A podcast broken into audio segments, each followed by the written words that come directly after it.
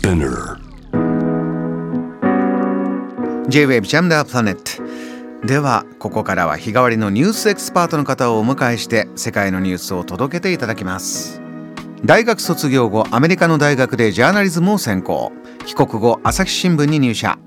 2000年からタイのバンコクフィリピンのマニラで特派員を務め2008年に退社。2009年3月からカンボジアへ移住し日本語のフリーペーパープノンを発行。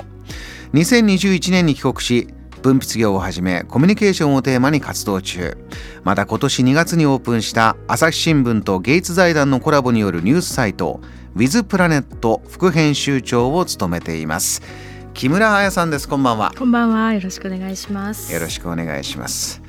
えー、彩さん肩書きが増えましたけれども、はい。えーっとジャム・ザ・プラネットのこう姉妹メディアが誕生したという。そうですね。そうですねって言っちゃうとちょっとすいません。あ、すいません。そう違いますんですね。あのそうなんですか、まお名前がね偶然名前が偶然似てます気持ちとしてははい。嬉しい。改めてですが名前が偶然似ているはい。朝日新聞 With プラネットはい。どんなサイトなんでしょう？はい。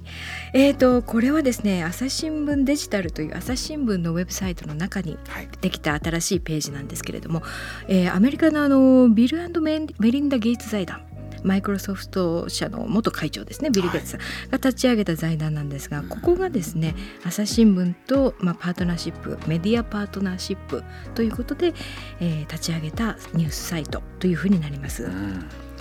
名前がね、はい。あのまあプラネットですから、はい。こうテーマとしては、はい。やはり日本に限らない大きな大きなテーマを扱っていくということなんですか、そうですね。あの、まあ、ボーダーレスな時代ですのでそのグローバルな話題ということでうん。例えばその感染症であるとか貧困ジェンダー教育難難民問題など、まあ、こういったものをですね社会課題を、えーどういうふうに解決していったらいいのかとどいうことを考えるメディアにしようというふうに活動しています。あのーこう取材に行く方がはい。もう世界各地に特派員がいるという形とはまたちょっと違うスタイルだそうですね。世界のニュースをこうたくそうですね。さん集めるというのはね。あの一つの大きな特徴はうん。フリーランス、つまり朝日新聞の記者の方も書くんですけれどもそれ以外のフリーランスのジャーナリストベテランのジャーナリジャーナリストたちうん。が、まあ、1年間ですね、えーまあ、3か所か4か所を回りながらそれぞれの視点で記事を書くというのが最大の特徴です。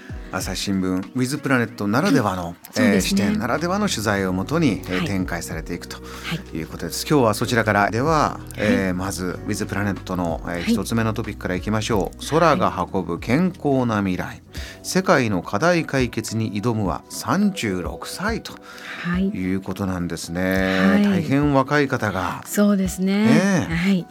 あのこの記事はですね、ドローンの技術でマラリアの撲滅に取り組むと。マラリアの撲はい。撲滅、はい、マラリアご存知でしょうか。ね詳しくはちょっとわからないけど、はい。名前は誰でも知ってるというような、は。い そうですね。えーうん。あのまあ熱帯地方、主に熱帯地方で顔媒介にして感染する病気なんですけれども、えーまああの昨年昨年じゃない一昨年ですね、2021年になりますけれども、で全世界で61万9000人が亡くなっていると。そんな大勢の方がお亡くなりになってはいるんだ。、でしかもその死者のですね亡くなった方の96%がアフリカということで非常にその地域性の高いと言ったら変ですけれども、ええ私あの特色のある感染症ということになります。ここにこの36歳の方がはいどうアプローチしてるんですか？はい、えー、とこの方はですね金子さんは、えーまあ、スタートアップ企業としてソラテクノロジーという会社を立ち上げましてうんでこのソラテクノロジーがですね、まあ、マラリアの危険性が非常に高い、えーアフリカのシエラレオネという国に、えーで今実験をしていると。うんでどういうことをやろうかというやっているのかというと、はいあの蚊の幼虫ってボウフラっていうんですけれどもそのボウフラっていうのは水たまりにたまあので育つんですね。ですからこの水たまりにボウフラの時に、えー殺虫剤をまいまけば、ええーその子たちは蚊にならないので、はいえー病気も防げるんではないかなるほど。ということで、えーその水たまりに殺虫剤をまくということをドローンを使ってうんや。これはドローンを使うことで、はいどういったなんていうんですかね今までと違うはい良さが出てくるんですか？あのまあ、今ドローンであの散布って言いましたけれどもその前段階としてそのどの水たまりが危険なのかというのをきちんと調べようというのがあるんですね。でそれをドローンを使って情報を集める。そうすると今まではですねそのこの辺全部撒いとけって言っても撒いてしまうというのは、まあ、薬剤の無駄にもなりますし環境にも良くない。でもここの水たまりが危ないよ。ここの水たまりが危ないよ。ここは大丈夫だよという区分けができればそのターゲットを絞って薬剤が散布できると。いうことでお金も4割近くあ。の安くできるというような試算をされているようです。木村さんこの金子さん創業者の金子さんソラテクノロジーが、はい、この上から見てドローンでこうピンポイントで、えー、やるということですけれどももともとどういう技術を持っていた方が、はい。こういうのにアプローチしてるってことなんですか、はい、えーと、金子さんはですね、まあ、記事によりますと、うん、あの JAXA って聞いたことはありますかね？JAXA、えー、はい、この番組でもよく取り上げてます。ああそうですね、えーはい、宇宙航空研究開発機構、はい、はい、この航空技術部門にいらした方なんですね、うん、でここであの、まあ、空を移動するものってたくさんあります、まあ、ドローンもそうですし、ヘリコプターもそうですし、そういうその空を移動するものたちがぶつからないように空域空の空域ですね。空域を管理するシステムこれを作っていた方ということです。そういった技術を、えー、自分が独立してさまざまなものを他に使おうといったのは何か思いがあったんですか、ねはい、そうですね。あの、まあ、これもやはりインタビューの記事からなんですけれどもやはりその一生懸命開発したものが実際に社会で役に立つまでに非常に日本の場合長い時間がかかると。はい、ではなくてやはりこの金子さんがアフリカの現場で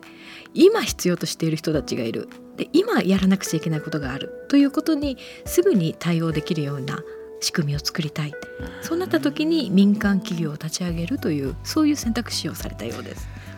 あの今回はマラリア撲滅ということですけど伺っていると、はい、他にもねいろいろ活用されていきそうですよね。そうですね。あのマラリアというとその日本ではあまり馴染みがないんですけれどもこれをやはり感染症というふうに捉えれば、はい、もちろんぐっと身近になりますし、うん、いろいろな形でその援助とか支援とかいうことではなくてむしろ私たちの安全を守るための先行投資というふうに、はい、金子さんはそのように表現されてます。あの新型コロナでも我々も痛感しましたけれど